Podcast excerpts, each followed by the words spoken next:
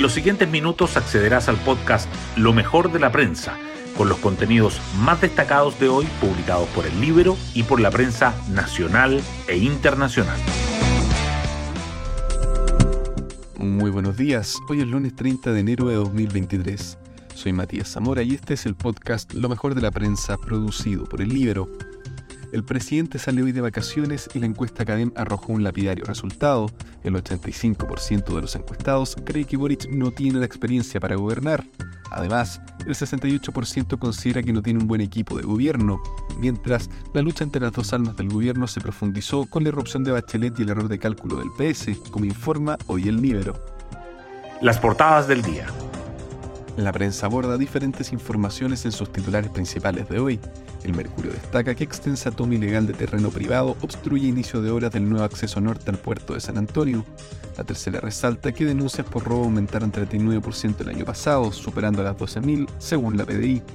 Diario Financiero subraya que MEPCO subsidió en 107 dólares por tonelada la emisión de carbono del transporte el año pasado. Las elecciones al Consejo Constitucional también sobresalen en las portadas. El Mercurio dice que inscripción de candidatos entra en la recta final y partidos afinan los nombres. Y entrevista al secretario general del PPD, un pacto electoral de gobierno implicaría una construcción de confianzas que hoy no existe. La tercera señala las razones del PD para dilatar definición electoral en caso de no prosperar una lista única. Otras informaciones que el Mercurio lleva en primera página son que Corte Suprema tiene más facultades para resolver reclamaciones de procedimiento que en el proceso constituyente anterior, y violento asalto en Mall de la Reina termina frustrado por intervención de carabinero de civil. La tercera, por su parte, destaca que canciller alemán inicia visita al país y se reúne con presidente Boric. El 1,5% de los profesionales de la salud emitió casi el 20% de las licencias médicas de 2022 y el 30% de las empresas en Chile no ha incorporado mujeres a sus directorios. Ambos diarios coinciden en resaltar que Novak Djokovic gana en Australia e igual a Rafael Nadal con 22 Grand Slams, y O'Higgins desnuda las falencias defensivas de Colo Colo y lo golea 5 a 1. El libro, en tanto, titula con irrupción de Bachelet, el error de cálculo del PS que profundizó la lucha entre las dos almas del gobierno.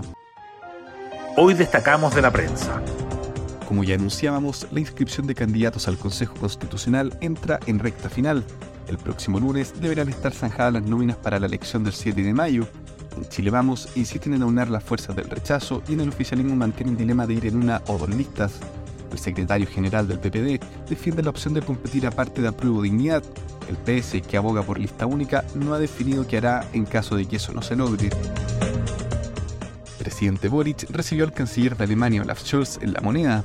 En el marco de su gira por países de América Latina, el jefe de gobierno alemán se reunió ayer con el mandatario chileno, suscribiendo convenios de corporación bilateral en materias como tecnología, medio ambiente y energía. Ambas autoridades visitaron el Museo de la Memoria y Scholz apoyó construcción de memorial a víctimas de ex colonia Dignidad. Y nos vamos con el postre del día. Cordón volcánico desapareció hace más de 100 millones de años en la Patagonia.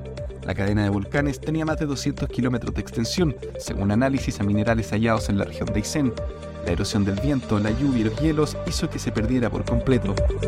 Yo me despido, que tengan un gran día y será hasta una nueva ocasión del podcast Lo mejor de la prensa.